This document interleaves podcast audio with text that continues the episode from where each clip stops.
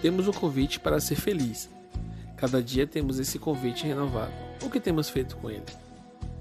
Buscamos desculpas, reclamamos, criticamos e até deixamos de acreditar em dias melhores.